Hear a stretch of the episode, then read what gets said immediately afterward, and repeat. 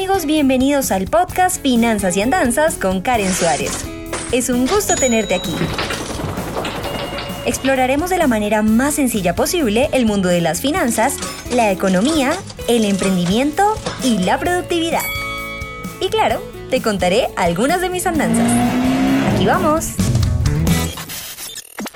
Hola, hola, bienvenidos a un nuevo episodio de Finanzas y Andanzas. Hoy vamos a hablar sobre el principio de la escala humana y esto me suena un poco a filosofía, pero ya van a ver cómo es un concepto bastante sencillo que además podemos aplicar a nuestro discurso y sobre todo a compartir nuestras ideas de una manera mucho más efectiva.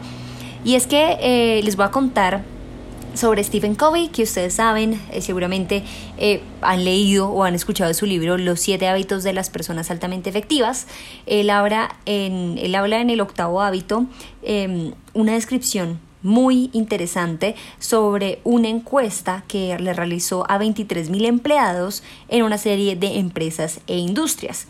Y les voy a leer los resultados para que, para que hagamos como el ejercicio completo. Y es que dice, solo el 37% de las personas afirmó saber con claridad lo que intentaba lograr su empresa y por qué. Imagínense, solo, el 37%. Solo uno de cada cinco estaba entusiasmado con los objetivos de su equipo y su empresa. Solo uno de cada cinco aseguró diferenciar claramente entre sus tareas y los objetivos de su equipo y de su empresa. Solo el 15% sentía que su empresa los capacitaba plenamente para ejecutar los objetivos clave y solo el 20% confiaba totalmente en la empresa para la que trabajaba.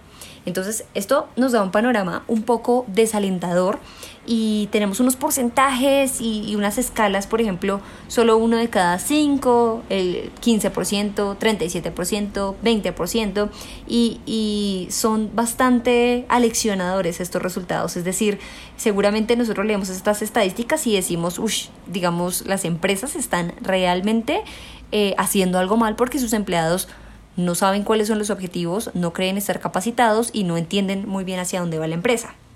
Sin embargo, eh, Covey, en, Stephen Covey, en este mismo hábito, hace una metáfora muy humana que sobrepasa las estadísticas y que además permite que las contemplemos de una manera mucho más concisa. Entonces, em, si traspoláramos estas estadísticas a un juego de fútbol, por ejemplo, em, y si tuviera este equipo de fútbol los mismos resultados de la encuesta que él realizó, se traduciría así. Solo cuatro de los 11 jugadores en el campo sabrían cuál es su objetivo.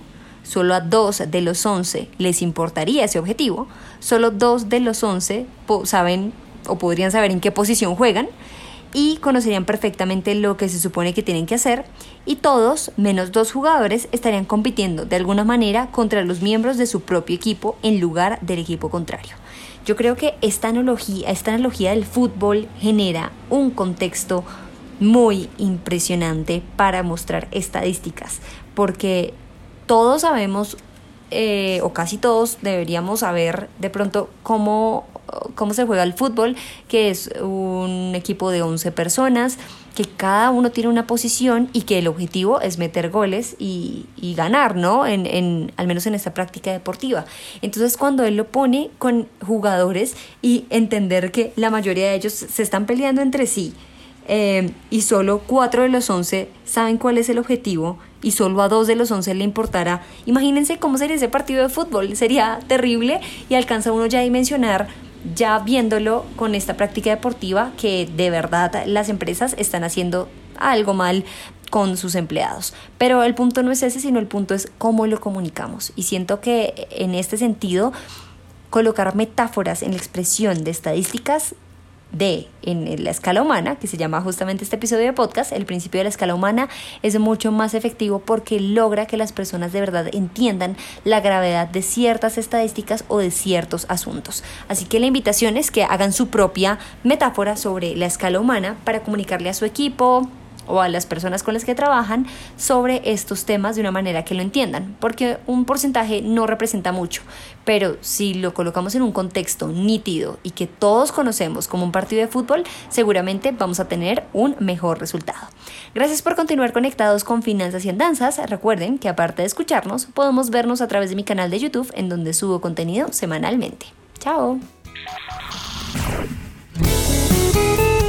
Gracias por escuchar Finanzas y Andanzas. No olvides suscribirte para seguir en contacto con este podcast. Soy Karen Suárez y nos escuchamos a la próxima.